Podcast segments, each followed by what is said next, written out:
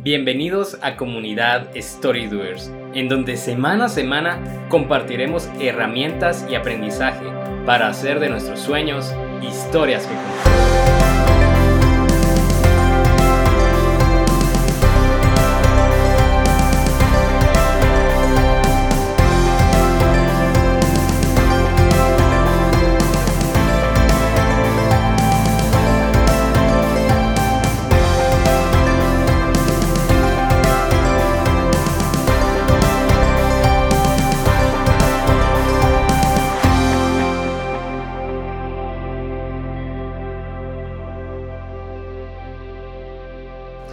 Amigos nuevamente un nuevo episodio para con ustedes. Este podcast nació y sigue con un propósito primordial y es que juntos hagamos de nuestros sueños historias que contar.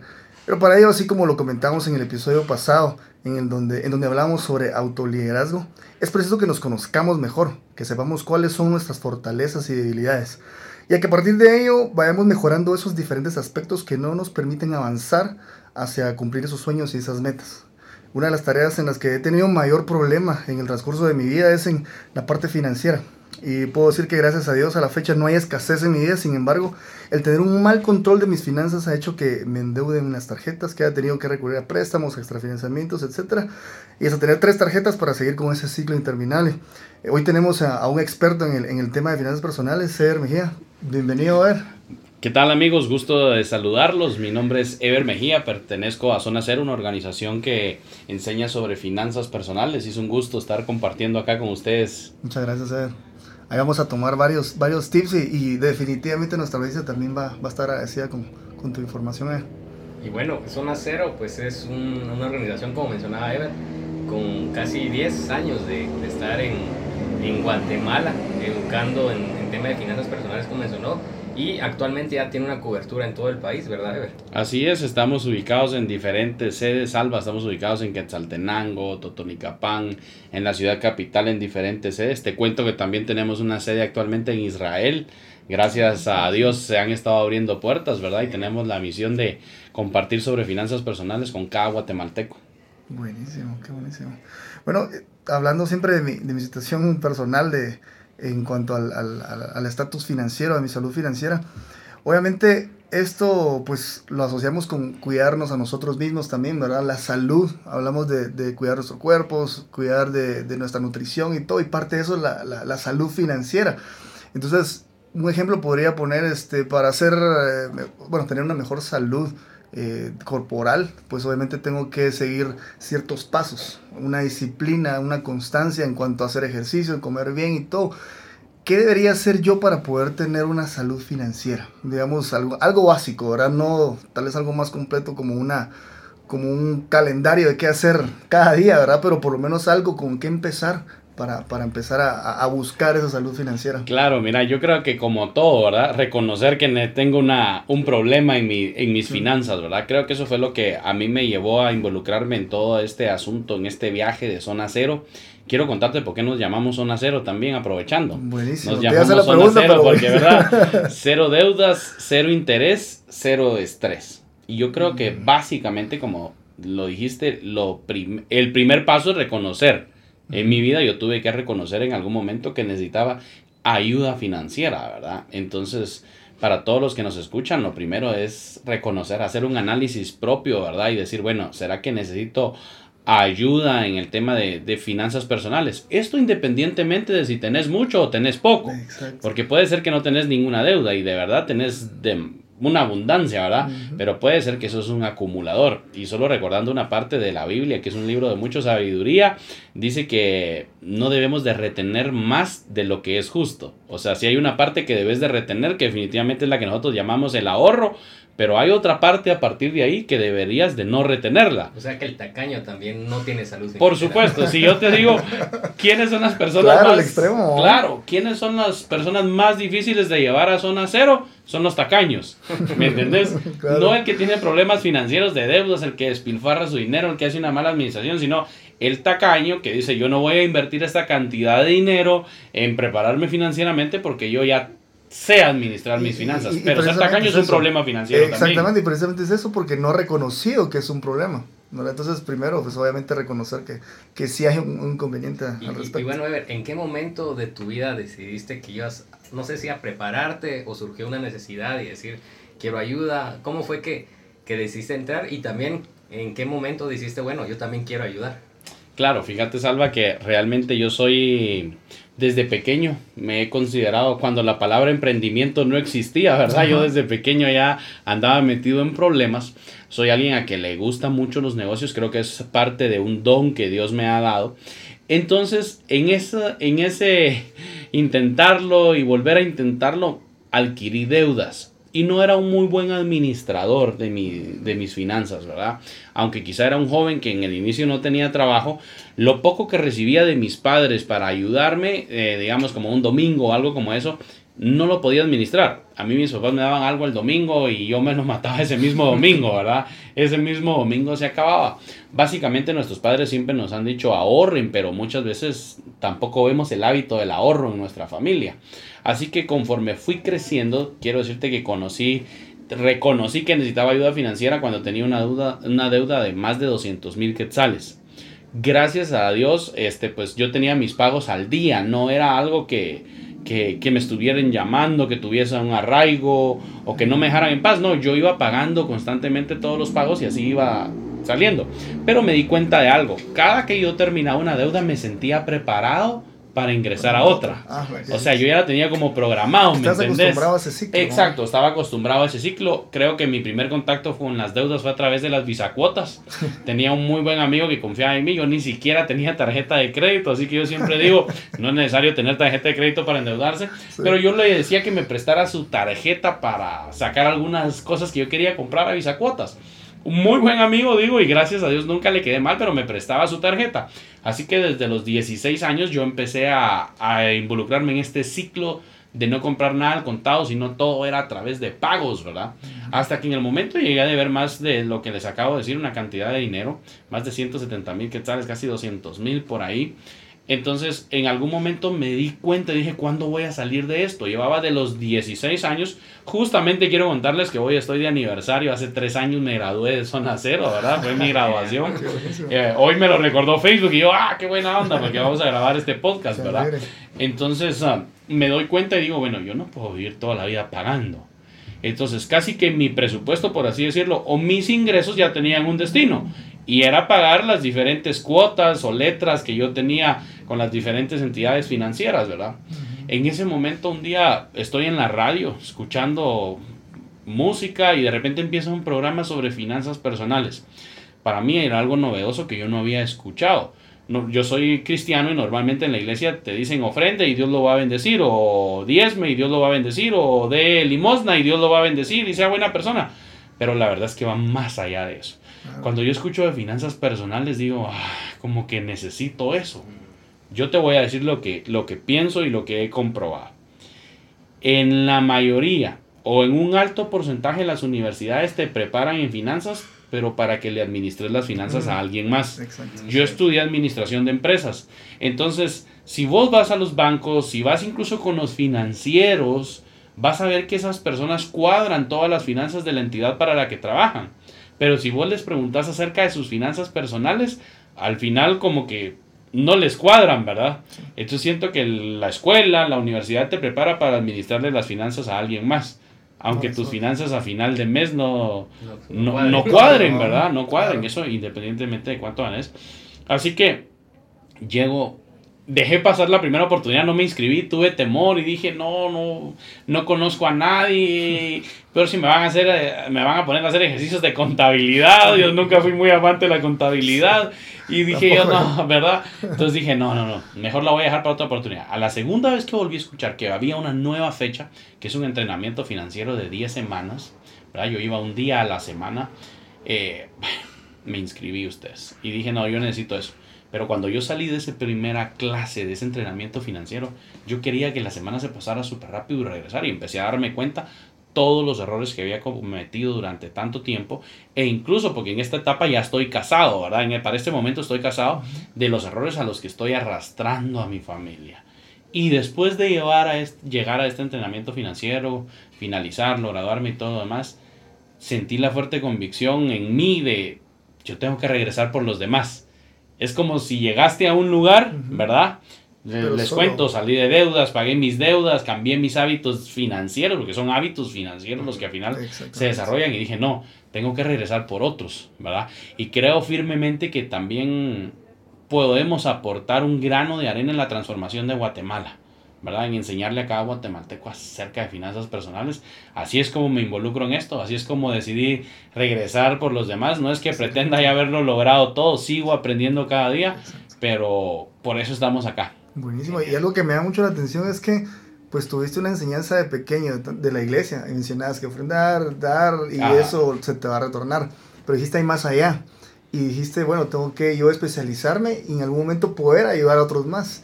Y eso es al final porque se creó Zona Cero, ¿verdad? Entonces, al final dijiste, bueno, yo no, yo ya llegué, pero obviamente hay muchas personas más. En Guatemala, en, en Latinoamérica tenemos es un gran problema las finanzas personales y como bien decís, en el colegio, en la universidad no nos los enseñan. Entonces, qué importante es, y lo hablábamos antes de, grabar, que lo importante de ser autodidacta, que lo hablamos en, un episodio pasado. Y es eso, o sea, pensamos que solo la información la vamos a obtener de la universidad, del colegio, pero hay podcasts, hay libros, hay mucho, muchas herramientas para nosotros aprender eso, ¿verdad? Y definitivamente ahí están disponibles y, gratis para nosotros, ¿verdad? Eh, ¿Cuál crees que sería algo que pudiera apoyar, digamos, tuviste tu experiencia de emprendimiento de pequeño y dijiste que eso fue lo que te, al final te llevó a, endeudarte. ¿Cuál crees que sería un consejo? Porque hay muchos en nuestra audiencia que son emprendedores o que quieren, quieren emprender algo, que sería lo ideal, además de apalancarte con las finanzas de otra persona, ¿verdad? De sus herramientas financieras. ¿Qué sería lo ideal? No tanto en el tema de financiero, pero ¿qué podría ser ideal para los emprendedores? ¿Qué es lo que deberían conocer o qué es lo que deberían hacer, cómo actuar? Bueno, mira, parte de mis deudas fueron el emprendimiento, pero definitivamente no tomar decisiones emocionales. El emprendedor no debe de hacer números en su mente. La mayoría del guatemalteco hacen números en su mente, ¿verdad? Nosotros pensamos, queremos emprender algo, dice, si vendo 100 unidades de esto, a tanto voy a ganar tanto, negociazo y te metes con números en tu mente sin haber pensado, esto es una buena venta, no es una buena venta, estará, el consumidor estará interesado en lo que hago. Yo creo que no hacer números en tu mente. Básicamente yo hice todos mis números en la mente, ¿verdad? Sí, te ilusionaste. Me ilusionaste, pero es una, una decisión emocional, ¿me entendés? el, el, el, el, decir, bueno, voy a vender 100 unidades de esto y le voy a ganar tanto a esto, ah, va a ser tanto de ganancia. ¿verdad? No, no, hagas números en tu mente como tal, ¿verdad? Yo también me endeudé por artículos de consumo diarios, ¿verdad? Como celulares, computadoras, ah, relojes, cosas que no vale la pena endeudarse porque al final yo lo hacía y, y, realmente lo reconozco. Pero para el emprendedor es no hagas números en tu mente, ¿verdad? Yo soy, me considero un emprendedor empedernido, ¿verdad? Siempre es que el emprendimiento, para los que somos por naturaleza así, nos produce una, emoción muy fuerte, Jaime y Salva, nos produce aquello de, querer vivir esa adrenalina. Yo lo considero para mí, hace unos tres o dos días hablábamos con mi esposa de un nuevo proyecto y yo le dije, usted sabe cómo tengo la cabeza y el corazón ahorita, o sea, yo se me pone a mil por hora y paso pensando en eso y, y entonces he aprendido algo. Cuando veo que estoy a punto de un proyecto y todo lo demás, digo, bueno, voy a esperar una semana y si en una semana sigo sintiendo la misma pasión, las cosas se van dando, investigo y veo que esto puede llegar a algo más, tomo la decisión de involucrarme. Pero en dos o tres días no tomo la decisión de involucrarme. Me conozco. Soy alguien que sus emociones lo mueven y yo me gusta vivir como, digamos, ah, en ese emprendimiento. Entonces, después de una semana y ahorita estoy en un proceso de esos, yo dije, no, si en 10 o 15 días la oportunidad se da esta pasión sigue y yo he descubierto que es una buena oportunidad de involucrarme, lo hago. No tomar una decisión emocional y no hacer números en tu mente. Sí, no ser impulsivo completamente. Sí, algo hablamos también con Jorge la vez pasada y, es eso precisamente que nosotros vemos, yo también me, considero alguien que, que, que, nació con eso, ¿verdad? De emprender. Nos vemos tentados con muchos proyectos que vienen, pero no nos damos cuenta que hay otros que todavía no están terminados o todavía hay necesidad de afinar muchas cosas antes y también las finanzas es muy importante, es decir, ¿será que yo tengo lo, lo suficiente que me pueda eh, pues apoyar en nuevos proyectos, ¿verdad? O meterme a algo nuevo, el tiempo, o sea, hablando de recursos de, de tiempo, perdón, y, y, de nuestras finanzas, ¿verdad? Qué importante es ese tema. Muchas gracias por, por ahí. Yo también te quería preguntar algo, ¿Cuál, ¿cuál crees tú que puede ser el mejor hábito que debería tener una persona para para poder tener salud financiera? Eh, has hablado mucho de, de, no lanzarse sobre las emociones, de no endeudarse por compras impulsivas. Ok, mira, yo creo, esta es para mí la columna vertebral del entrenamiento financiero de 10 semanas que nosotros damos y que normalmente no lo practicamos. Y es un registro de gastos diarios. Y ahorita los que nos escuchan dicen, ¿cómo así registro de gastos diarios? Cuando vos llegas a entrenamiento de zona cero de 10 semanas, nosotros te decimos, ok, para la próxima semana usted necesita una libretita o hay apps ahora en los, en los teléfonos, ¿verdad? Money Life, o varias aplicaciones que te ayudan a llevar un registro diario de tus gastos. Cuando yo llego, como yo no soy, o sea, sí me estoy en el celular, pero yo dije, no, yo necesito papel, a mí me gusta el papel, ¿verdad? Que huela papel, agarro mi libreta y empiezo a gastar, empiezo a anotar cada cosa que gastaba en la semana. Para mí, eso es una herramienta increíble para la salud financiera. Al, te lo pedimos que lo hagas por un mes, ¿verdad? El entrenamiento dura 10 semanas, te pedimos que lo hagas por un mes. Al final de ese mes yo me doy cuenta que estaba gastándome una buena cantidad de mis ingresos en comidas en la calle, ¿verdad? Yo tenía el pretexto de, bueno, eh, es que yo me mantengo en la calle, ¿verdad? O sea, ando dando vueltas, ¿verdad? Ah, bueno, al salir del podcast no desayuné en la casa, ni modo, tengo que pasar a desayunar a, a, tal lado, ¿verdad? Me voy a reunir con alguien y bueno, entonces me va a tocar que almorzar ahí, ¿verdad? Y como ya regreso como a las 9, 10 de la noche a la casa, un ejemplo, bueno, voy a tener que cenar para no llegar y, y llegar a cenar muy noche y me di cuenta que una buena parte de mis ingresos, a través de esa libreta de registros, de, de ese registro de gastos diarios, yo empiezo a ver y empiezo a ver que un quizá un 30% de mis ingresos se iban en comida en la calle. ¿Verdad? Yo creo que si queremos tener una salud financiera, es importante que empecemos con un registro de gastos diarios. Eh, hemos tenido historias de vida, le llamamos nosotros en zona cero, de personas que se compraban un café diario pasaba a un restaurante de comida rápida o a uno de estos cafés de moda en Guatemala y compraba un café diario. Si un café diario te cuesta, no sé cuánto podrá valer en el lugar más caro de Guatemala, pero supongamos que... Unos 15 quetzales. 15 quetzales. Estamos hablando de 450 quetzales al mes y gastados, no invertidos. Gastados en café, con el perdón de los amantes del café, ¿verdad? que sienten que es una inversión, ¿verdad? 50, 60 dólares. Para 50, 60 dólares para nuestros amigos que, que se invierte en cafecitos. Entonces, mire, yo me di cuenta que estos 450 quetzales, 500 quetzales, empezaba, podía empezar a abonarlos a la deuda de la tarjeta de crédito que tenía, ¿verdad? Y agarrar un termo de esos que, que guardan la temperatura y demás y llevarse café de su casa, pues, o quitarse uno. Pero se gastaba, uh, uh, o sea, 15 quetzales diarios por 30 días te representa más o menos 450 quetzales. Esa es una historia. La otra es de la historia de, de, una familia que se compraba su doble de Coca-Cola, su 2.5 de Coca todos los días. ¿Cuánto vale un 2.5 de Coca-Cola, verdad? Pues como unos, 15 también. 16, 18 quetzales por ahí, ¿verdad? Entonces, 20 quetzales en algunos otros sectores. Estamos hablando de que esta familia consumía al mes 500, 600 quetzales en Coca-Cola son hábitos, son hábitos financieros que los guatemaltecos tenemos, son pequeñas fugas que no nos damos cuenta. Exacto. ¿Cuándo te das cuenta? Hasta que vos agarras tu registro de gastos diarios y ves 30 doble litros de Coca-Cola. y vos decís, cada uno me costó 17 quetzales. Y vos decís, mano, es casi, por ejemplo, de un colegio de nivel de clase media, es casi la, la mitad de la colegiatura. ¿Me entendés? Podría ser la colegiatura completa desde un colegio, de una escuela, no sé, 500, 600 quetzales. O bien podría ser la cuota del bus, ¿verdad? Entonces las familias guatemaltecas tenemos hábitos. Yo recomiendo, si usted nos está escuchando a través de este podcast, agarre una libretita o bájese una app, investigue en Google Apps para llevar control de registro, de, registro de, de gastos diarios, empiece a anotar. Y eso te va a terminar mostrando. Hay personas que dicen, mire usted, yo pagaba no sé cuánto en parqueo al mes. Mm, también es otro tema.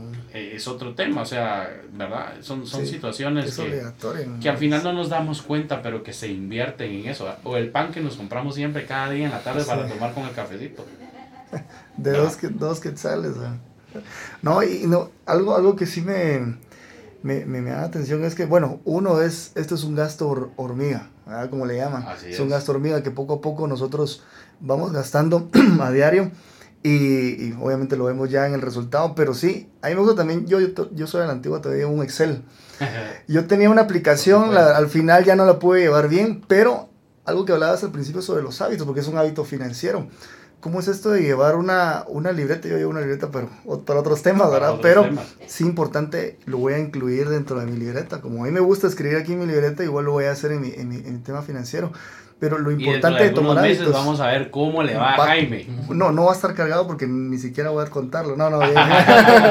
no, pero eso, esto me va a ayudar a mí y como se va a volver un hábito. Muchos van a decir, ay, yo no quiero llevar una agendita, no quiero llevar aplicación. Pero como decís, un mes, casi que obligatorio en, en el curso. Entonces, al tener un mes, bien hablamos de que se crea un hábito a partir de 20 días. Varía, ¿verdad? 20 días o 30 días se crea un hábito. Después de ese mes, definitivamente las personas van a querer llevarlo. Y, ya hasta, bueno, ver qué tengo que apuntar eso, mejor no lo compro. mejor no lo compro porque no quiero apuntarlo en mi libreta. Por eso te digo que no voy a tener mucho, mejor voy a abstenerme a, comprar. Pero eso te va a ayudar. Esa, el, tener libreta te va a ayudar a decir, mejor, mejor no compro, mejor no gasto.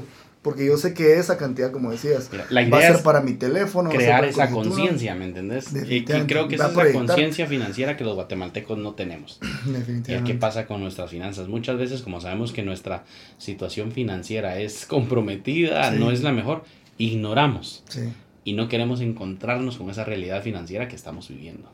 Y sí, ese es otro tema, ahora que no vemos la realidad realmente de nuestras finanzas. Igual en Guatemala, pero así otras personas que nos escuchan en, Latinoamérica se van a dar cuenta que es, no es solo en Guatemala, es en Venezuela, es en Colombia, es en México. Eso está en Norteamérica. es en Norteamérica, está en todos lados. Aunque creyéramos que esas personas que son desarrolladas, y que tienen buenos ingresos, lo hablábamos, ¿verdad? Que no importa tanto lo que ganes, sino que cómo lo, lo gastes al final de todo, ¿verdad? Porque puedes ganar 3 mil y administrarlo bien, pero puedes ganar 50 mil y gastas los 65 mil, ¿verdad? Endeudado a largo plazo. Y hablando eso también, el tema de las emociones y esos gastos impulsivos. ahorita estamos en las fechas que acaba de pasar Black Friday, eh, el Cyber Monday y vienen los gastos de, de Navidad, ¿verdad? Entonces vemos que aparentemente tenemos ofertas y decimos, bueno, este es el, nos, no sé si en el año queríamos comprar una televisión y dijimos, no, me voy a esperar a diciembre para comprar esa televisión. Pero vemos, acompañado de esa libreta que llevamos y, y, vemos que, wow, si compro esto, aunque la compra dice cuotas o lo demás, que me están diciendo que el 40% de descuento, igual no, ajá, y te dicen tasa cero y que la primera cuota gratis, etcétera.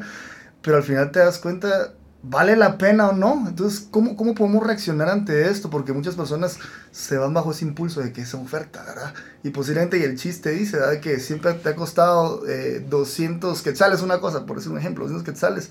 Ese día te, te ponen la oferta que costaba 400, pero y ese día de Black Friday 200, ¿verdad? Es pura mentira todo eso. Entonces, ¿cómo deberíamos nosotros reaccionar ante esos impulsos que nos da el... Dirían los mercadólogos que no es una mentira, es una estrategia mercadológica. claramente, Un saludo para nuestros amigos mercadólogos. bueno, mira, Jaime y Salva, lo que sucede es uh, cómo te enfrentas ante las ofertas. Lo primero es, ¿lo necesitas?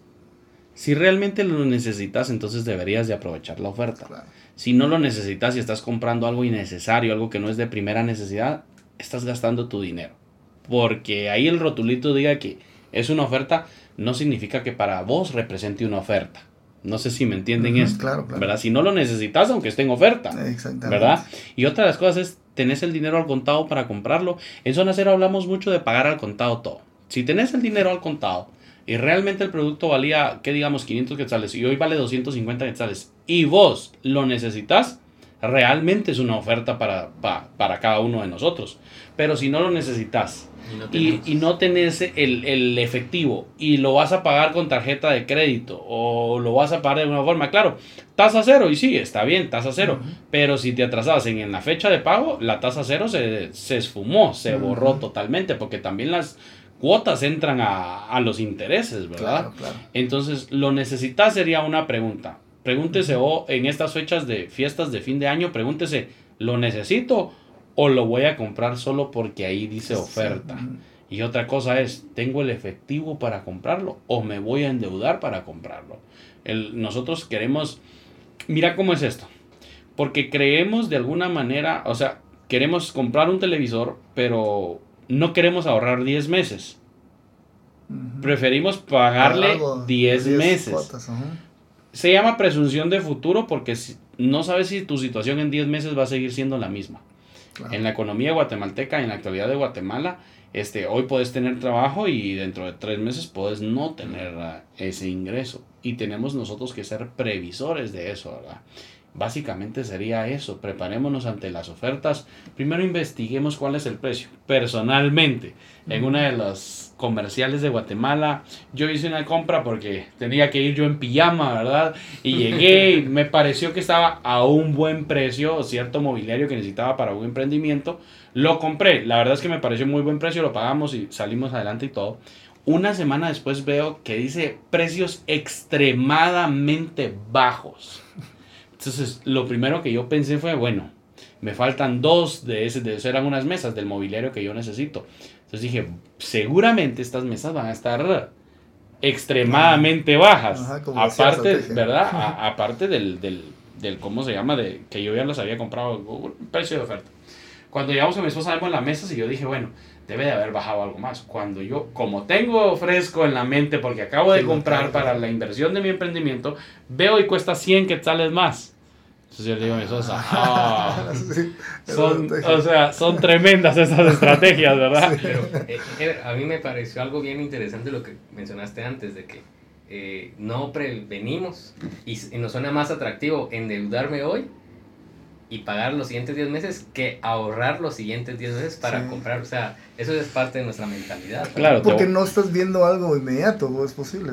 Claro, y, Te voy, y te voy a decir algo que yo he aprendido y es que, mira, creemos que Dios puede proveernos para pagar la deuda con todo e intereses pero no creemos que Dios puede proveernos para comprar sin intereses.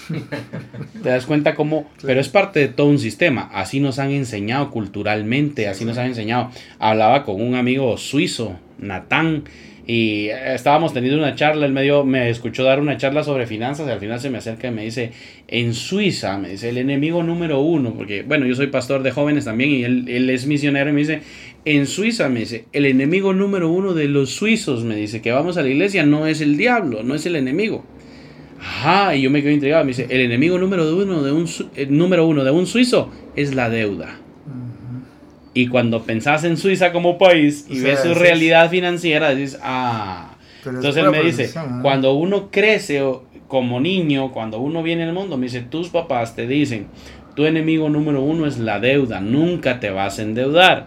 Y él me decía, pero luego te mudas hacia Norteamérica, te mudas hacia Centroamérica, vives en todo lado y todo el mundo te dice, mira, compra hoy y paga después. Entonces, a mí me parece sorprendente. Yo lo vivía así, ¿verdad? Yo lo hacía así. Yo creía que Dios me podía proveer para pagar con intereses, pero no creía que Dios me podía proveer para pagar sin intereses ustedes. Y eso parte de los paradigmas que debemos de, de, romper. Algo que yo comparto, que creo que Dios me ha regalado, es que la deuda hipoteca la provisión de Dios.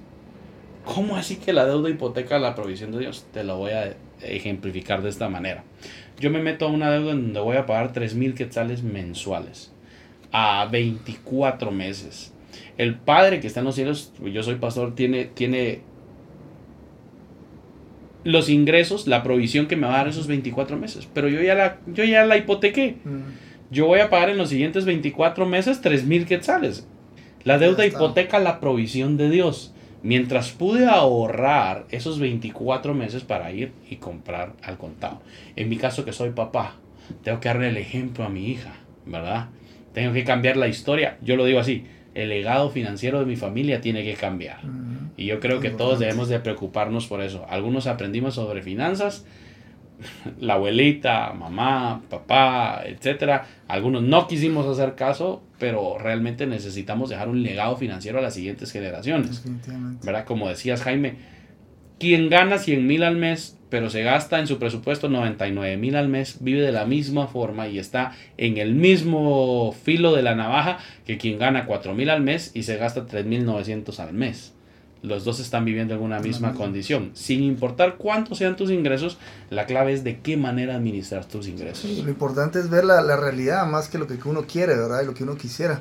Y algo que me llamó mucho la atención es el tema de que nosotros tenemos una, digamos que una, un hábito, una, una idea de, de, qué es el dinero.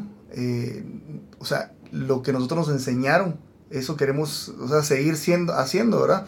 Y también el tema de la necesidad. Eh, la otra vez estaba escuchando un episodio de, de nuestro colega eh, eh ¿cómo, cómo se llama? Daniel, Daniel el, la asignatura, asignatura pendiente, el, podcast de él, y hablaba de una ocasión que él tuvo que viajar, no recuerdo qué, qué parte, pero él fue a aquellos vuelos en donde el paquete no está incluido, o sea, aquellos que te dan por partes, y él dice que tenía mucha sed y, y, quería comprar un agua. O sea, él dijo, me puede dar un agua, no la vendemos, ¿no? Ah, bueno, ¿cuánto cuesta? Creo que eran como 4 dólares. O sea, 4 dólares una, una, O sea, estamos hablando de cuántos son como 30 quetzales. 30 quetzales, una bebida. Y en ese momento él dijo, pues que yo tengo mucha sed, ¿ah? entonces es mi necesidad, si no, igualmente va, a llegar deshidratado. Pero viendo otras cuestiones, ya los, nuestros gastos diarios, ¿verdad? Eh, incluso en nuestro, en nuestra, cuando hacemos la despensa, cuando hacemos el supermercado, ¿realmente necesitamos esa comida o ya es un lujo, ¿verdad? Inclusive la comida yo es algo que también yo digo es una inversión, ¿verdad? Obviamente es para nuestra salud, pero hay veces que nos pasamos. Decimos, bueno, si podemos comer, no sé, el, pollo, pero nosotros queremos también salmón, queremos costilla, todo lo demás, ¿verdad? Entonces, qué importante nosotros llevar también de la mano esa salud financiera como, como salud mental y salud también física, ¿verdad? Ir nosotros sabiendo que podemos subsistir en algunos momentos cuando tenemos unas deudas muy fuertes. Y hablando de deudas, alguien que ya está completamente endeudado, alguien que ya, bueno, tuvo un caso como, como el tuyo, ¿qué debería hacer alguien para recuperar su salud financiera? O sea, yo tengo 200 mil de deuda ya. Y, obviamente puede, puede, ser que esté llevando yo a, digamos, a, tiempo mis pagos ajá, al día. Pero ¿qué debería hacer yo para recuperar mi salud financiera? Bueno, te voy a compartir principios que yo apliqué que me funcionaron. No te voy a compartir algo que leí, ¿verdad? Te voy a compartir algo que a mí me ayudó a salir de deudas y a tener una salud financiera. Lo primero es deje de endeudarse. ¿verdad? No se vuelva a meter a otra deuda. Lo que sí quiero decirle a los amigos que nos escuchan que hoy tienen una deuda y quiero llenarlos de esperanza es el último día de ese pago, esa última letra, esa última cuota, un día de estos va a llegar amigos. ¿verdad? Quiero darles esperanza. Uno lo ve y dice son dos años, tres años, quince años. Amigos, el tiempo pasa y si usted lo pasa pagando es esa cuota que usted adquirió, porque es una cuestión de honor, es una cuestión de, de honestidad el terminar de pagar eso que nos comprometimos. Esa, lo primero es, ya no se endeude más, ¿verdad? Eso sería lo primero que yo le diría. No piense en, bueno, cuando termine de pagar esto, entonces voy a sacar a cuotas eh, el carro, el refrigerador. Así, un, un, caso, perdón que te interrumpa, justamente eh, salió un comentario, un artículo en El País, un, periódico muy conocido, y decía el caso, o sea, que una persona estaba terminando de pagar su cuota 24 de su televisión ah. y estaba listo, lo que tú dices, para pagar los siguientes dos años en su nuevo televisor. Su ah, nuevo televisor. claro, entonces ya no lo vuelva a hacer, no se endeude. Te doy un ejemplo. A mí se me venció mi, mi contrato, ¿verdad? De mi, de mi celular. Pues mi celular no es el último que hay de, de, de, de la, de la marca del de que yo uso. Pero fui, averigüé los contratos y todo y me pareció que lo, el que yo quería estaba demasiado caro, así que dije, me voy a esperar. Pero de repente empiezo a escuchar como, nombre, cámbialo, no, necesitas un mejor celular. Pero yo dije, pero sirve, pero funciona, pero, ¿verdad? Entonces, no se endeude, querido amigo, porque hoy las empresas de telefonía también te ofrecen, mire, solo sumen otros sus 400 quetzales a su factura de teléfono y se lleva el último, ¿verdad? Es no se endeude. Y segundo principio, Jaime y Salva, que yo les compartiría es reduzca gastos.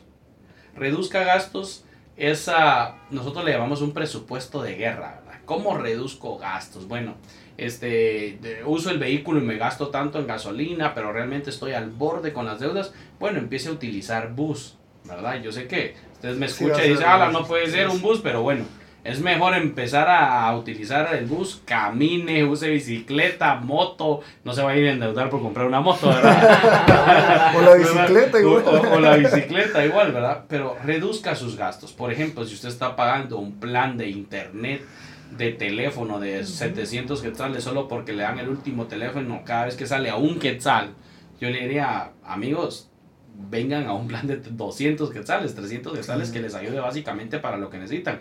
Si usted paga en su casa una señal de, de cable de lo último para ver la Liga Española, digamos, ¿verdad?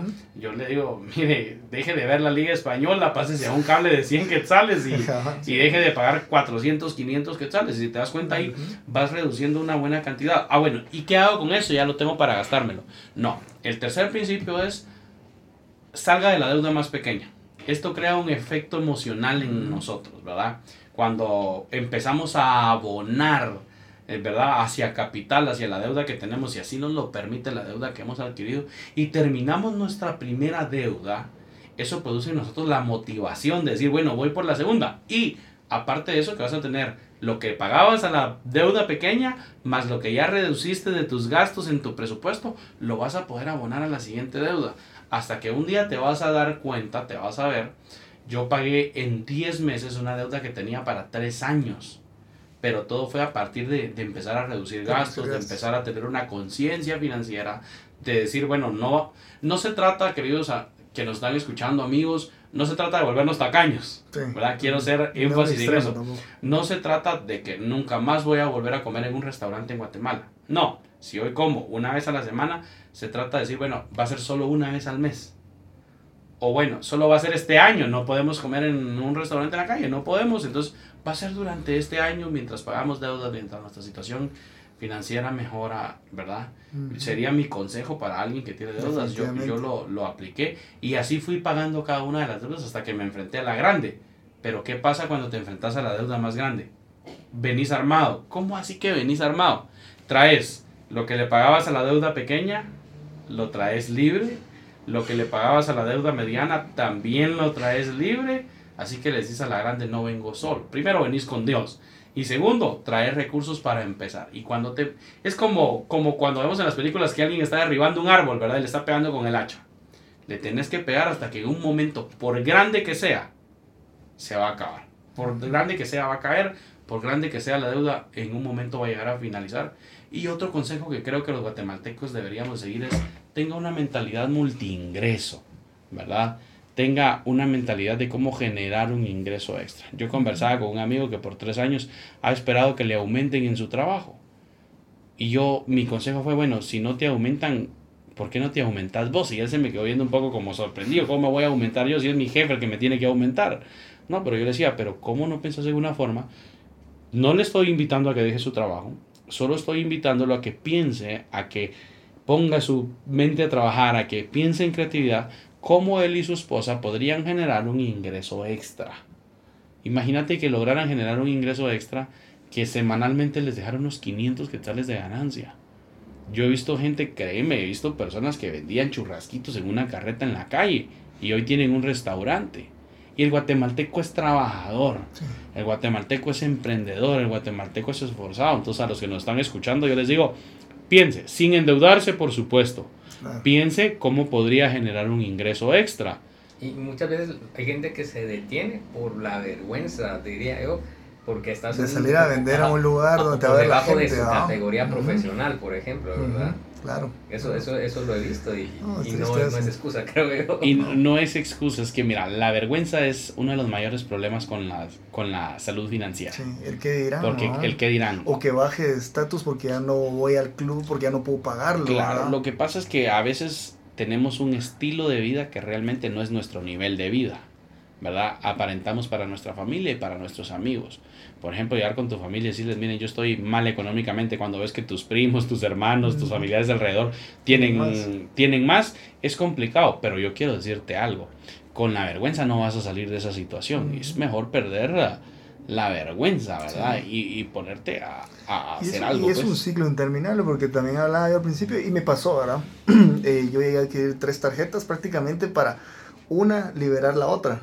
Y esto que me pasó, de que luego tuve que meter un extrafinanciamiento para cubrir una deuda de la otra, y así un extrafinanciamiento para la otra. Entonces, qué, qué difícil, ¿verdad? Porque al final yo me, me hacía esa ilusión de que había salido con un extrafinanciamiento de la otra, era la sensación de que ya había salido de la deuda, pero realmente no, estaba aumentándola y nunca, o sea, nunca salía, ¿verdad? Ahora pues ya he estado saldando muchas de esas deudas y definitivamente veo ahora como la, la bola de nieve para, para arriba otra vez, ¿verdad? Ya, ya se, esa que me, me, estaba tratando de machucar, pues ya la voy regresando. Y sí, eh, eh, todo se resume a, a, esos hábitos, ¿verdad? A esos hábitos de consumo, a esos hábitos de, de, de nuestras finanzas, esos hábitos de creer que nosotros tenemos un estatus cuando realmente no lo es, ¿verdad? Entonces, y qué importante también lo que mencionabas, que a tu hija pues le compartís esto y quisieras que ese legado financiero se, se solucione. Yo también tengo un hijo y desde ya yo lo estoy, tenemos nosotros planeados, bueno, ya, ya es pronto, pero lo que le comentaba Salva hace un tiempo es de que nosotros teníamos planeado un viaje a Disney con mi hijo. Mm, excelente. Y, y, y, le puse una alcancía para que él estuviera diciendo. Entonces, a los, los abuelitos super, y toda la familia super. le daba ¿no? para, para que él estuviera en algo. Bueno, y tal vez lo que ahorita generó, que lo vimos, fue como 150 quetzales. Claro, no, claro. fue mucho, pero, pero igual eso, esa sensación de que él está aportando tan bien para ese viaje va a ser muy importante y se lo vamos a hacer ver. De hecho, ya nos vamos a ir dentro de poco. Excelente. Y, y, y pues al final también son recompensas, ¿verdad? Porque el hecho de que yo ahorré, lo que decías de, de y también lo decía Salva, de que nosotros creemos que, bueno, necesitamos algo y a 10 cuotas, pero ya lo tengo ya. O sea, esa es la ventaja. Y no vemos que si en 10 meses yo ahorro voy a tener eso mismo y posiblemente eso esté desactualizado. ¿no? O sea, la televisión que, que me metía, sí. la, la, la, y un chiste que yo también vi en el tema de, de Electra, ¿no? Que decía que una persona llegaba a pagar una cuna. Una, persona así como nosotros, de 30 años, una cuna, Ay, la, la, cuna de su hijo no es mi cuna, ¿no? o, sea, o sea, Era su la, cuna, la, la, la cuna de él, ¿no? O sea, qué triste que, que de verdad que nosotros traslademos esas deudas a, a, nuestros hijos, ¿verdad? Y que al final ellos tengan que pagar la cuna que le compramos hace 30 años. Y es ¿no? que, ¿sabes qué pasa? Interrumpiéndote un poquito. La tarjeta, yo no tengo nada en contra de las tarjetas de crédito. Yo tengo una tarjeta de crédito con la que acumulo mías. Sí. ¿Verdad? Yo nunca tuve problemas Sí, con las sí. tarjetas de crédito y cuando entré a cena me enseñaron, bueno, que las tarjetas de crédito te den tus viajes. Y dije, ¿será posible que las tarjetas de crédito? Y acumulando mías, gracias a Dios he obtenido boletos, ¿verdad? Que Sí, en algún momento voy a utilizar. ¿Qué pasa actualmente? La tarjeta de crédito le quita la oportunidad a Dios de mostrarse proveedor. ¿Cómo así?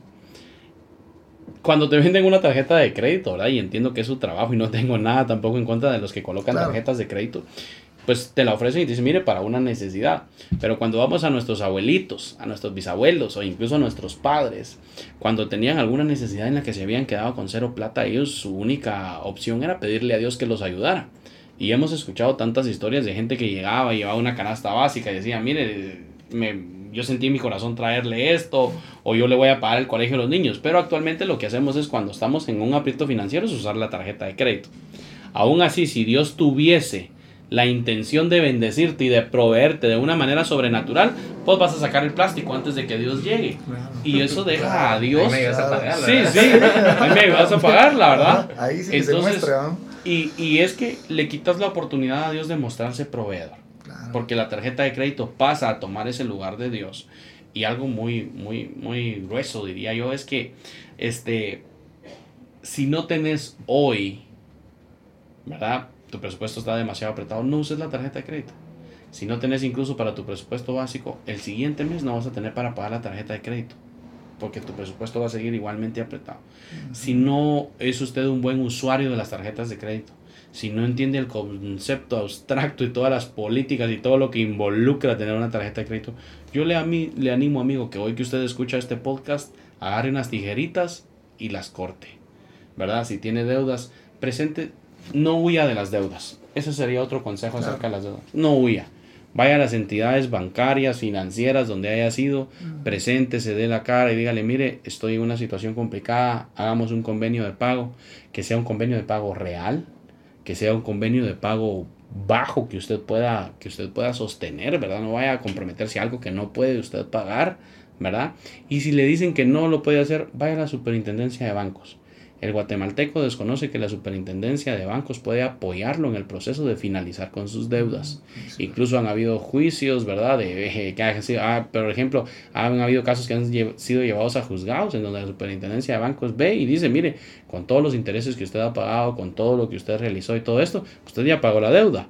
Y en donde el juez responde en favor a aquella persona que esté endeudada, porque con los intereses que has pagado, a veces terminas pagando siete veces la deuda. Claro. Entonces, cuando llegue le dice, mire, no, usted no puede hacer un convenio de pago. Vaya a la superintendencia de bancos y dígale, estoy pasando por una situación complicada, estoy comprometido con tal entidad bancaria, ¿verdad? Y yo quiero pagarles a través de un convenio de pago, no me lo hacen. Inicia un proceso. Busque ayuda. De la cara, no se esconda. Responda a las llamadas telefónicas. Siempre responda diciendo que usted está en la disposición de pagar y que también sus acciones respalden lo que, lo que usted Y eso que finalice completamente ese hábito, ¿verdad? O sea, que no me solucionó la superintendencia y bueno, ahora vuelvo otra vez. Ah, no, no, definitivamente no. Es también parte de la actitud que yo tenga. Y, yo creo que todo eso, pues este, este episodio es, forma parte de nuestra serie final de 2018, ¿verdad? Acerca de cómo tomar decisiones para un mejor año. Y, y creo yo que entonces saber en dónde estoy en este momento con mis deudas nos va a liberar, ¿verdad? Yo, yo leía, por ejemplo, a un autor que decía que muchas veces eh, las alas de la creatividad se cortan por el tamaño de nuestras deudas. Hmm. Y entonces, eh, amigo que nos escucha el día de hoy, definitivamente, si usted tiene deudas, no, no le queremos decir usted este, es un pobre desgraciado. No, no, no, es un hábito que lastimosamente a nivel Latinoamérica está bien intrínseco, ¿verdad? Está muy dentro de nosotros, pero creo yo que las personas exitosas eh, tienen en gran medida un control sobre sus finanzas. Eh, y que no nos va a impedir decir, ok, no puedo invertir en esto porque tengo esta deuda que me está asfixiando, ¿verdad? Entonces, eh, hay una herramienta que se menciona siempre, Ever, y es acerca del presupuesto. Eh, Bill Cunningham decía que si tú no controlas tu dinero, él te va a terminar diciendo qué vas a hacer con él.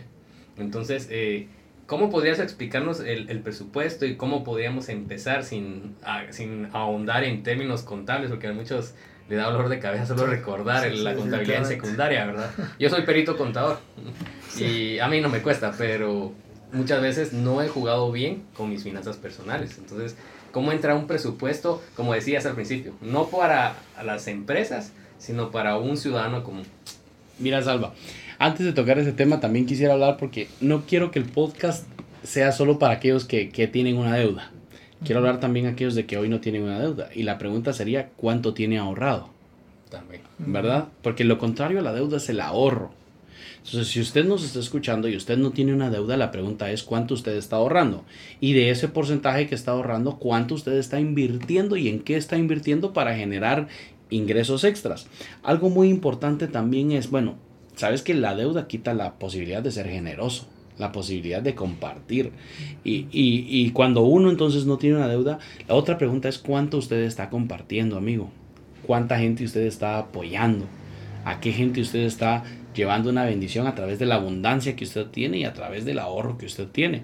La, la Biblia dice que no debemos de retener más de lo que es justo ese versículo tiene implícito el ahorro. Sí debemos de retener algo, que es nuestro ahorro, pero no más de lo que es justo. O sea, no debemos de caer tampoco en avaricia, ¿verdad? No, no debemos de caer, volvernos nosotros avaros y, y tacaños. Si usted no tiene una deuda y nos está escuchando, si usted es una persona que tiene un ahorro en el banco, si usted es una persona que tiene una salud financiera, que ha aplicado estos principios, quiero animarlo a algo a que sea generoso, a que, pueda, a que puedan compartir amigos con, con las personas de su alrededor, quizás su misma familia, sus amigos, un compañero del trabajo, eh, apoyar un colegio, un orfanato, una universidad, tantas cosas que podrían de alguna manera eh, eh, compartir, ¿verdad? Con, con, sus, con sus amigos.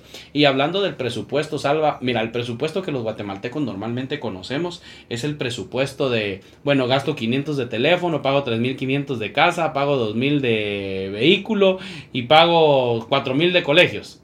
Ese es el presupuesto que nosotros hacemos, pero la verdad es que lo que estamos haciendo ahí es un recuento de los gastos que hacemos.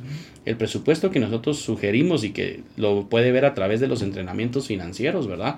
Ese, ese presupuesto que nosotros sugerimos es, bueno, usted gana 7 mil quetzales. Es un porcentaje el que debería, un porcentaje de su ingreso es el que debería de ir para el pago de casa. Algunas personas lo que hacen normalmente es asignar el 70% de su presupuesto para el pago de casa cuando debería de ser, yo no tengo ahorita el, dato así ahorita en la mente, pero debería de ser un, ¿qué te digo? Un 15, un 20% de tu ingreso el que debería de ir para el pago de una casa, ya sea alquiler o, qué sé yo, si la estás pagando al banco o cualquier situación.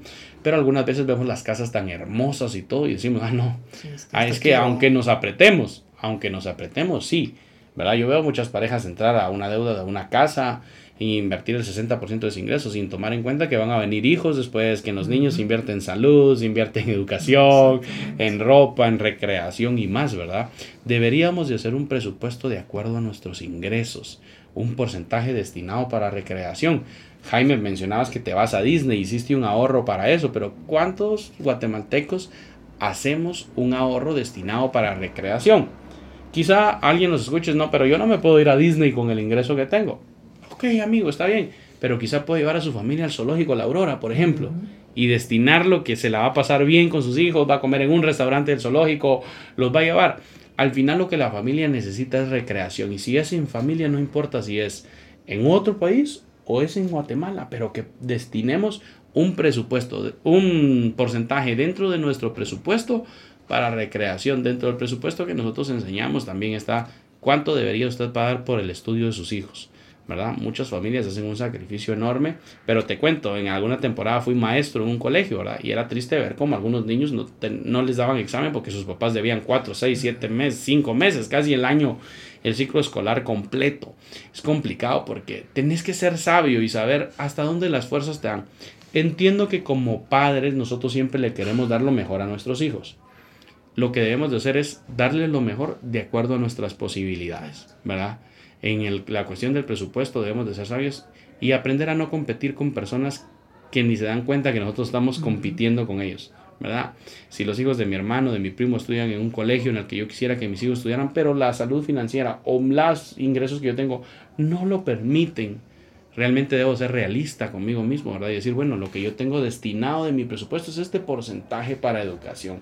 Entonces, el, tema del presupuesto con, con zona cero es un poco más de, de ver números, porcentajes y demás de lo que debemos de gastar, pero si usted lo hace normalmente, pago 3 mil de casa, 500 de teléfono, 4000 de colegio, lo que usted hace es un recuento de sus gastos. De todas maneras, usted ya sabe a dónde los paga, ¿verdad? Y ahí es donde inicia, fíjate, lo que nosotros llamamos el presupuesto de guerra, que nos sirve para estabilizar. Nosotros lo que decimos es nosotros estabilizamos primero, ¿verdad? Nos estabilizamos y luego de eso incrementamos. El paso final es incrementar los ingresos que, que, tenemos, pero primero hay que estabilizar, ¿verdad? Y yo creo que eso es básico.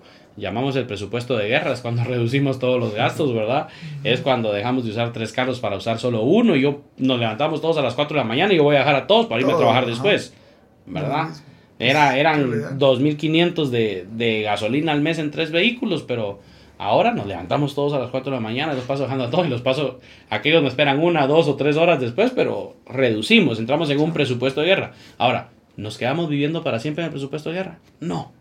Cuando tengamos salud financiera vamos a poder vivir como Dios quiere que vivamos, eh, de una mejor manera y quizá con mejores ingresos y hasta con otros ingresos extras, ¿verdad, Hay, hay dos temas ahí que me gustan mucho y es una de que ah, hay una frase que no me recuerdo quién es y creo que vos sos más experto en saber quién es de la frase, tienes buena memoria, que dice que gastamos en cosas que no necesitamos, ¿verdad? Sí. Ajá, y para, y para impresionar a gente que ni siquiera le interesamos, bien lo decías vos. Y otro tema, este de salud financiera va también con, con la salud que nosotros tenemos con nuestra familia. Lo mencionabas vos de que tal vez, y, también lo mencionabas en cuanto a nosotros estamos frustrados, nos sentimos mal, que tenemos una deuda y eso empieza a, a, desgastar todo lo demás.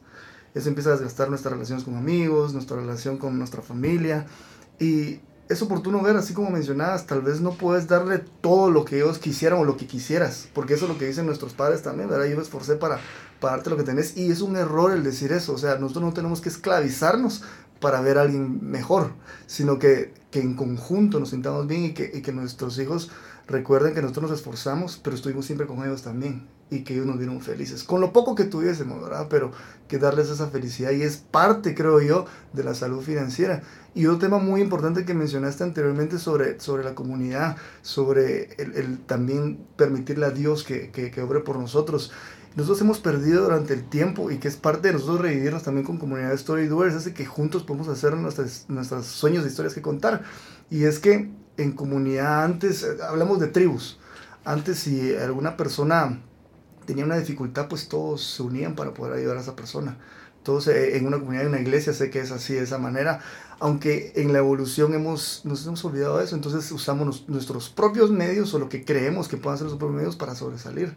Y ya nos da esa vergüenza, esa pena de pedirle a alguien más. Y qué importante es volver a, revivir eso, ¿verdad? De que en comunidad podemos salir adelante. Y no solo en el tema, financiero, sino que para todos nosotros queremos cumplir algo y, queremos que con nuestras propias herramientas, nuestras propias armas salir adelante.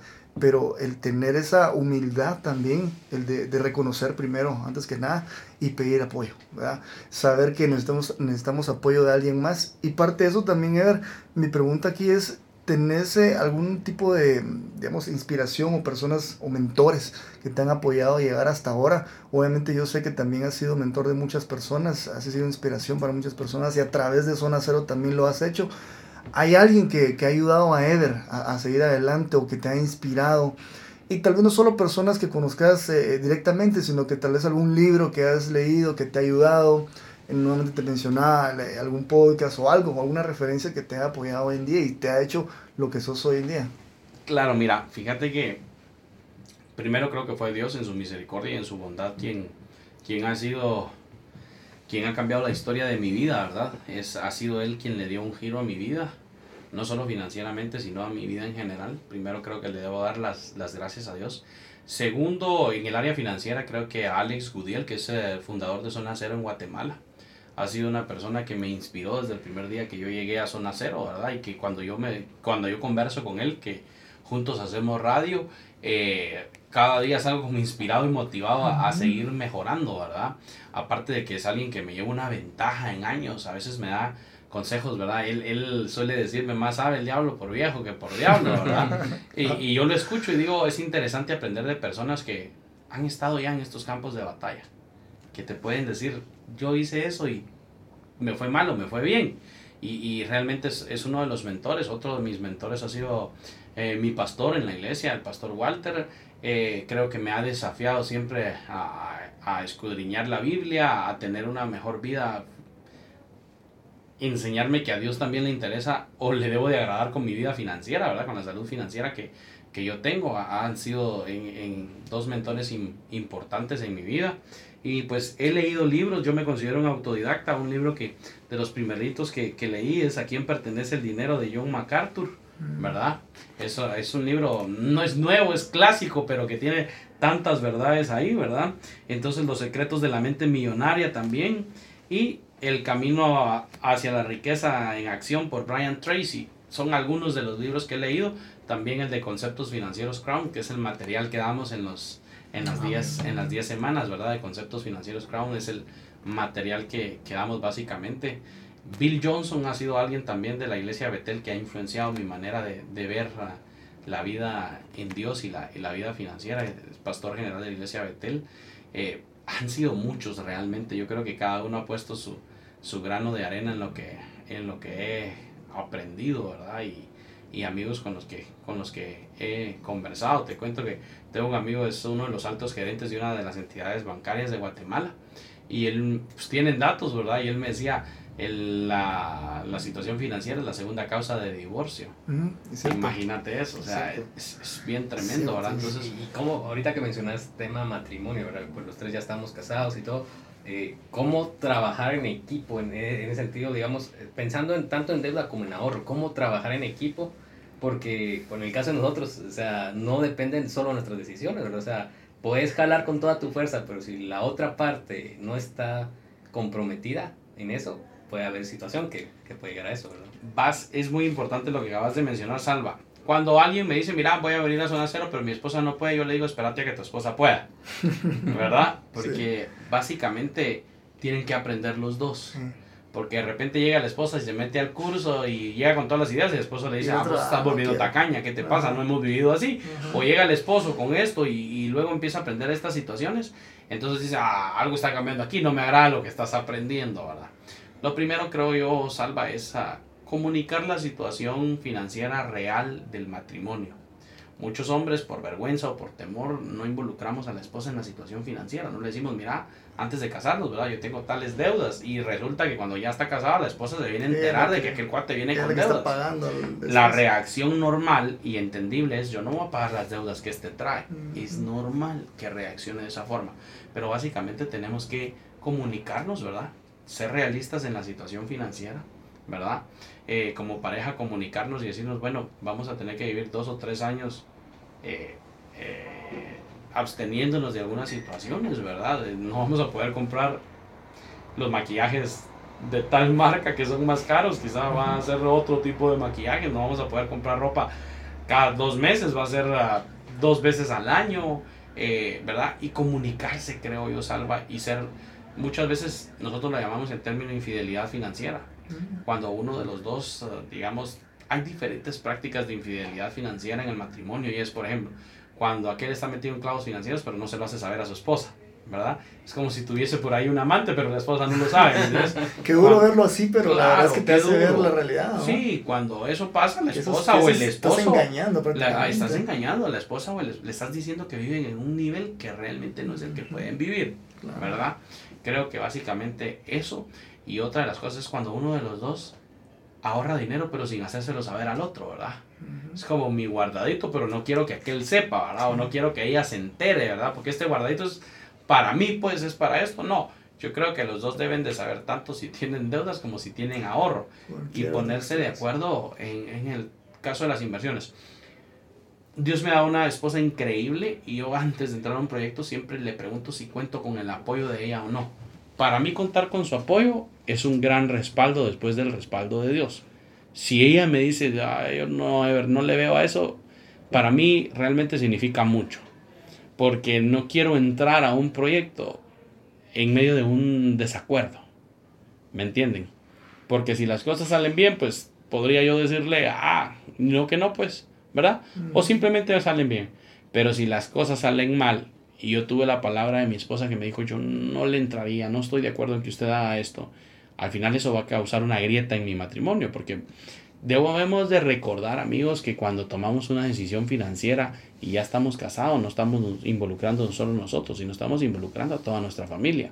Y eso incluye esposa e hijos, ¿verdad? Y si solo estás casado y no tenés hijos, pero te endeudaste por un proyecto que no consultaste con tu esposa y fue una situación difícil, cuando cinco años, cuando nazcan tus hijos, todavía vas a tener que estar pagando la deuda y tus hijos son los que van a pagar esa presión, ¿verdad?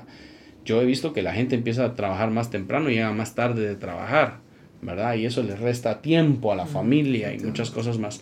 Creo, Salva, que la comunicación y la honestidad. Debemos de ser honestos.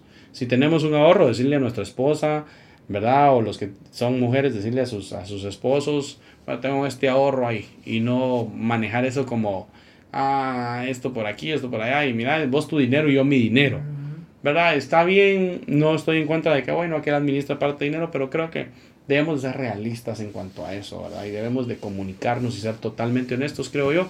Y si pueden tomar un entrenamiento financiero en pareja, sería lo mejor. Porque ahí los dos van a tomar la visión y el por qué van a hacer algunos cambios en, en su manera, sus hábitos financieros, ¿verdad? Y hablando de eso, a ver, eh, obviamente las personas van a estar interesadas en, conocer más lo que, de lo que nosotros nos, nos hablaste hoy en día. Hoy, eh, tal vez, no sé si tenés algún proyecto futuro para, para crear estos seminarios, esta, estas charlas, estos workshops, para alguien que, quisiera escucharlos y no solo eh, eh, tomarlos, perdón, y no solo para personas que quieran estar físicamente, o sea, no puedan estar físicamente porque nuestra audiencia también uh, se ha ampliado a diferentes países de Latinoamérica, ¿verdad? Entonces, alguien que te, que te pueda seguir, te pueda escuchar, pueda eh, seguir tu información, ¿verdad? Claro. Prácticamente, dónde podrían hacerlo y en qué momento. Ok, fíjate que voy a iniciar por darles el correo de Zona Cero. Quizá hay alguien que quiere pedir información, ¿verdad? Acerca de los entrenamientos. Y es info arroba. Lo voy a repetir en este momento. Es info arroba. Ahí pueden pedir información sobre qué, qué fechas inician los entrenamientos, las diferentes sedes que tenemos en, en la ciudad capital para que la que les quede más cercana puedan asistir también o pueden escribirnos al WhatsApp 54 94 58 43 54 94 58 43 contarles amigos que todos los viernes a las 7 y media de la mañana en el 104.1 FM Estéreo Visión tenemos media hora de crecimiento financiero, le llamamos nosotros. Así que si usted va en el tráfico hacia su trabajo, está regresando a dejar a sus hijos, o está en casa, o todos los viernes a las 7 y media de la mañana tenemos una cita, le llamamos un viernes de crecimiento financiero, cuando todos dan gracias a Dios porque llegó el viernes, nosotros estamos preparándonos para seguir creciendo financieramente. Así que... Y la encuentran en la página de Facebook también, ¿verdad? Es en los lives. Exacto, la encuentran en la página de, de, de Facebook como estamos como Zona Cero, ¿verdad? Zona Cero punto finanzas, estamos en, en Facebook, pueden seguirnos ahí en Zona Cero punto finanzas, pueden escribirnos también a través de, de inbox, ¿verdad? Y comparto eh, a través de mi muro algunos principios también financieros, ¿verdad? No solo financieros, pero encuentran me encuentran como Ever Mejía, me pueden buscar en Facebook y en Instagram me pueden buscar como Ever Mejía 85. Okay. Ever Mejía 85 y en Facebook como Ever Mejía pueden seguirme por ahí y va a ser un gusto pues poder conocernos y seguir charlando de este tema. Claro, tenemos proyectos para el otro año de, de iniciar de manera em, a través de las, de, las, de las redes sociales, ¿verdad? Que la gente puede inscribirse a los cursos y, y llevarlos en cada, en cada etapa, ¿verdad? Excelente, te agradecemos mucho ese tema. Y pues bueno, vamos a ir despidiéndonos. Te agradecemos nuevamente, Ver, por, por estar con nosotros hoy. Eh, la verdad es que no, yo sé que la audiencia va a llevarse una buena información. Personalmente, yo me veo mucha información, algo que me, me, ha ayudado bastante. Eh, como te decía, pues hay deudas todavía que tengo, ¿verdad? Pero definitivamente algo que me llevo es de que tengo que ordenarme mejor. Tengo que eh, también estar consciente de, de, lo que tengo y, y lo que soy, antes de, de, tomar otras decisiones de, de lo que quisiera hacer sin tener los recursos actualmente, ¿verdad? Entonces, yo sé que la audiencia va a agradecer bastante eso y esperamos también en algún momento tener nuevamente, eh, tener nuevamente en nuestro, en nuestro podcast hablando de otro tema. Así es, así es. sé que, que por, por, ser autodidacta sabes de muchos temas, ¿verdad? Pero este tema de finanzas creo que fue muy enriquecedor para todos. Y pues recuerden que, que también nos pueden seguir, eh, seguir en Spotify, en, ¿De qué otras plataformas estamos? Apple Podcast, estamos en Google Podcast, eh, Stitcher, iBooks, Pocket Podcast, en fin, Uf, casi en todos lados, Entonces que nos puedan seguir y compartir obviamente también estos episodios para personas que, que crean que tienen... Eh, digamos que no son problemas financieros, pero necesitan un poco de, de, de información, de, de, educación financiera, eh, no darlos así como, mira, voy esto porque estás mal, ¿no? Sino que decir, no. necesitas, ajá, necesitas apoyarte, ya a mí me sirvió, te va a servir, te lo comparto, ¿verdad? Porque sí, sí tenemos bastante información en este episodio. Así es, así uh -huh. es. Uh -huh. Bueno, muchas gracias, Ever. La verdad fue una conversación muy buena. Aprendimos bastante. Y amigos, igual pueden darle seguimiento a nuestra. Por medio de nuestra página de Facebook, estamos como Comunidad Storydoers. En Instagram y en Twitter estamos como arroba Storydoers. Y bueno, les agradecemos por habernos escuchado en este episodio. Y nos escuchamos en el próximo, ¿verdad? Hasta pronto. Gracias, amigos. Saludos a todos.